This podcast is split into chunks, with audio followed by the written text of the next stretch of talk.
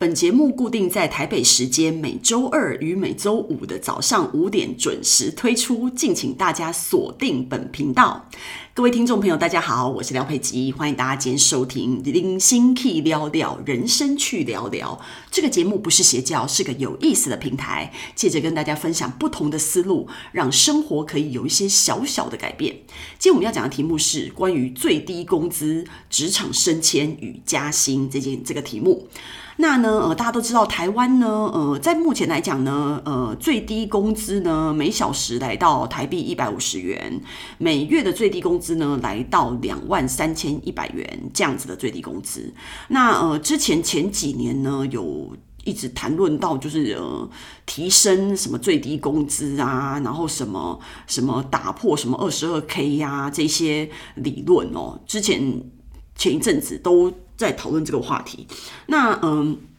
现在这个话题已经冷下来了，都已经一两年过后了嘛，对不对？然后最低工资也已经呃提升了，那感觉这个问题好像是过去。但是对于廖佩基来讲，我觉得，嗯，最低工资这件事情，当然最低工资是保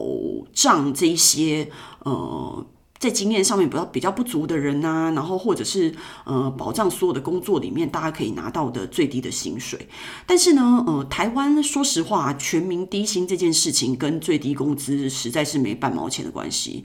嗯、我觉得最低工资最好，我不我我不能说最好不要再提升，但是是没有必要提升这件事情，因为你很多的工作。嗯，最低工资的提升其实反而是对劳动力是不好的。然后跟那种什么一例一休啊，然后强调嗯大家要有足够的休闲时间。我觉得嗯，工作尤其是一些弹性的工作，比如说像这种快递呀、然后 Uber Eats 啊、Panda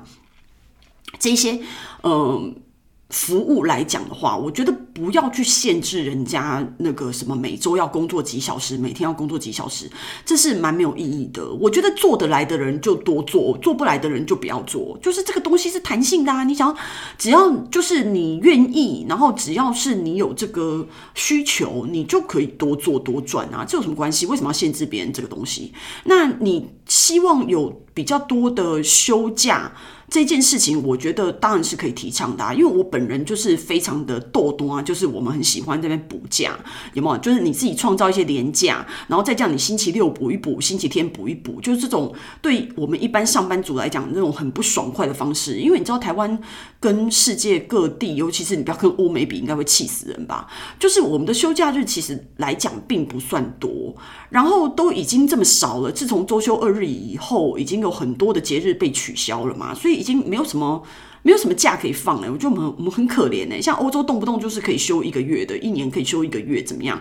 不管你是要把它换成钱，还是你要把它休假，都是可以做到的。那我们就是你知道，这样我们凑一凑也没凑几天啊，然后又有好不容易有个年假的时候，又要这边补假什么的。因为上班已经五天了，然后有时候六日还要再补个假的时候，其实真的是觉得对上班族来讲是蛮痛苦的啦。那呃。所以这些东西就是你怎么制度这件事情哦，就是需要去不断的修改，才有办法让它比较趋近完美跟公平。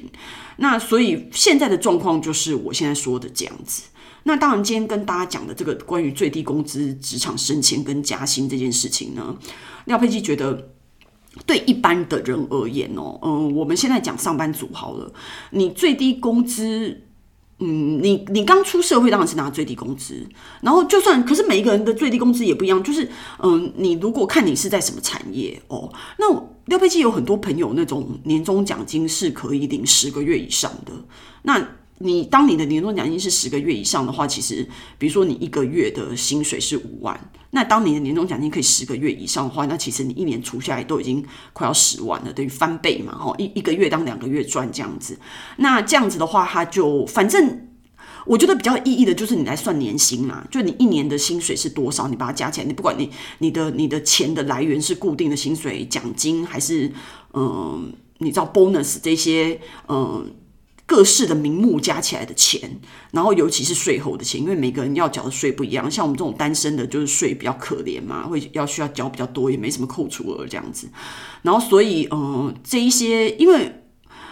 廖佩琪觉得其实上班族是蛮可怜的，因为首先我一直觉得，嗯、才华最普通的人才当上班族，你知道，我自己也是上上班族。我觉得，如果你有一些艺术的天分啊，或者是其他嗯不群同于常人的天分的时候，其实你不必然的需要当上班族，因为我觉得当上班族就是一群可怜的工蚁，然后一直不断的孜孜不倦的工作之外，然后赚不到什么狗屁钱，然后而且还需要被扣税，就是一一块钱也逃不掉的，就是我们这些可怜的上班族。所以我觉得。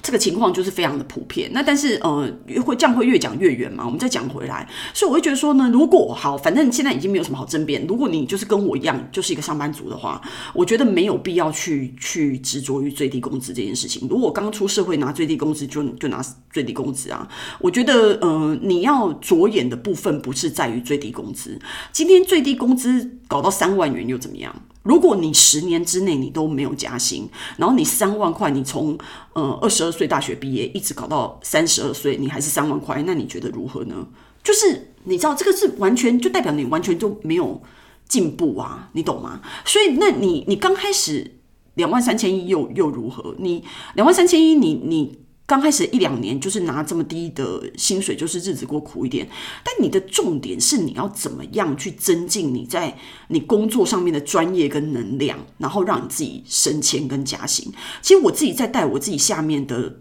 同事的时候，我都觉得只要你跟着我一起工作，我对你就是有一个责任感。我我个人觉得，在正常的状态下，正常的状态下，尤其是你才刚毕业的那几年，如果你两到三年之内都没有被加薪的话，我个人觉得是没有办法被接受的。就是不是你们公司有问题，就是你个人有问题。那如果是你们公司有问题的话，我觉得你应该离职，因为呃，一直待在同一个公司，你知道，比如说你一辈子都在做助理，一辈子都在做专员。你到底在想什么呢？我不知道。你可能就觉得有一个工作可以糊口就可以了，是吧？那如果你觉得有一个工作就可以糊口就可以，然后你只是想要赚固定的三万元一辈子的话，那这是你的选择，我觉得也 OK。但是你就从此以后闭嘴，不要抱怨说什么没有升迁、没有加薪，因为你带给公司，我跟你讲，这世界上没有人是笨蛋，你知道吗？你值多少钱，这个社会会告诉你，你的公司会告诉你。所以到最后你，你为什么今天我们每一个人今天在现在这个 moment 领这个薪水都有原因的？那如果你不爽这个这个薪水的话，你就是去其他的公司试试看，看哪一家公司可以给你比较多的薪水，你就去那家公司做。我觉得这也是一个这也是一个解决方法之一。然后再就是说，我觉得你应该在你自己的领域里面做到你那个领域里面的，不要说是顶尖呐，做到前百分之二十，好吧？就是说你，你你做到一个大家觉得，嗯、在这个行业上可以打听到你的名字，然后，呃，有一些人脉，然后大家知道你，呃，过往的战绩是如何。像我们这种做行销业务的出身的人，或怎么样的，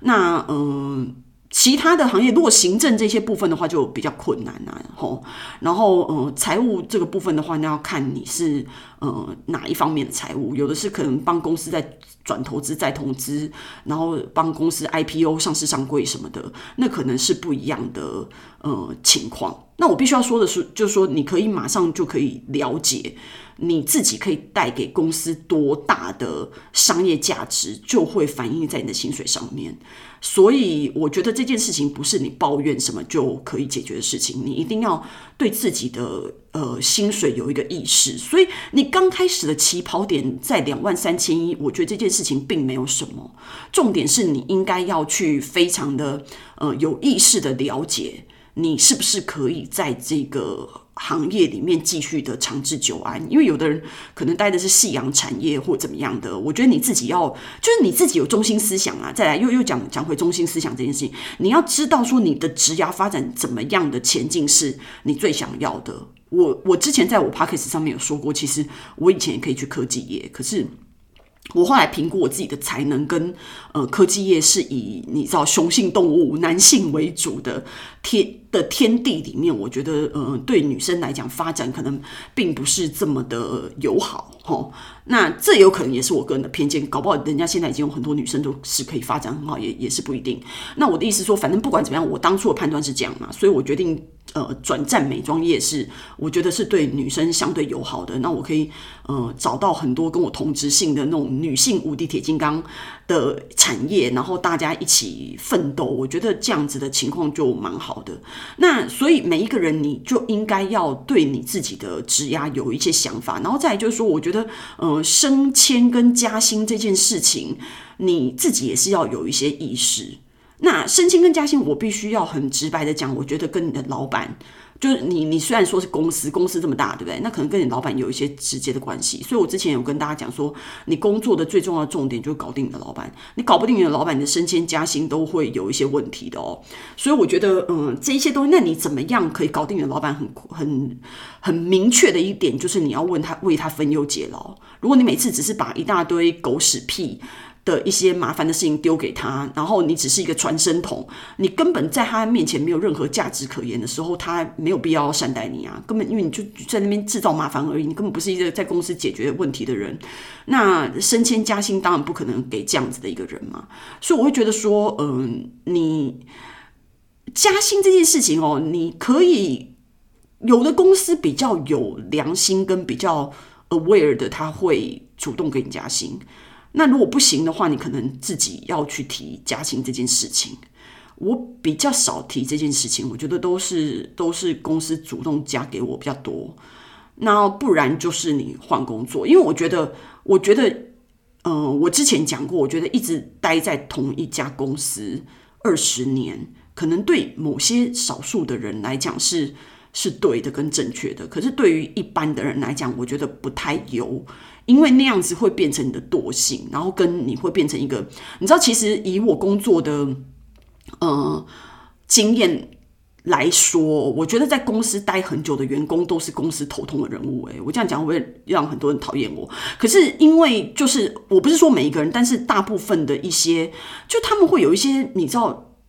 积非成是，然后或者是一些古老的思想，然后跟工作的习惯，然后或者是自以为自己跟老板有一个呃一起胼手胝足抗战的情节或什么的。我觉得那些老员工有时候对于企业的新陈代谢或什么的，其实很麻烦，你知道吗？然后他们的就是固化，因为你你一个一个。职务做二十年，如果你不是一直就是有转战其他的部门，然后只是自己在同一个部门里面，然后的同一个职务在那边反复的做，我觉得。没有什么特别的增长啊，就跟你吃饭，吃二十年以后，你现在有比较会吃饭吗？你拿筷子的技巧还是一样，拿汤匙的技巧也是一样啊，这有什么好进步的吗？所以就是没有什么意义，你知道吗？那所以我就会觉得说，嗯、一般的人你会，我觉得三五年换一个工作磨练一下，我觉得是非常好的，不不是每年换哦，我是说三五年然后换一个，当当你因为我我通常给我自己的目标就是第一年第一年学习，然后跟看整个状况，然后第二年发挥。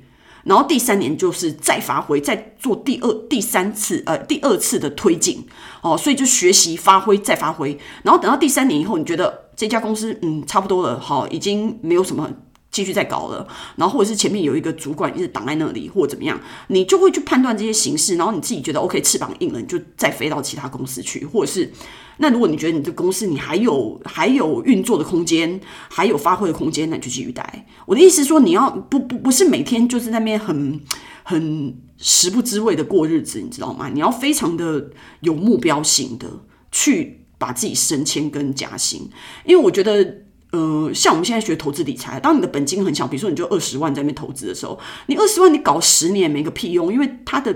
母数太小了，你知道吗？那你两千万搞个十年就非常非常的惊人嘛，对不对？那为什么举这么极致的例子，就是跟大家讲说，我觉得，呃，对工作的人来讲哦，呃，薪水还是很重要的。你一定要，如果现在呃听我 podcast 的是年轻人的话，我觉得，呃，我觉得或者是。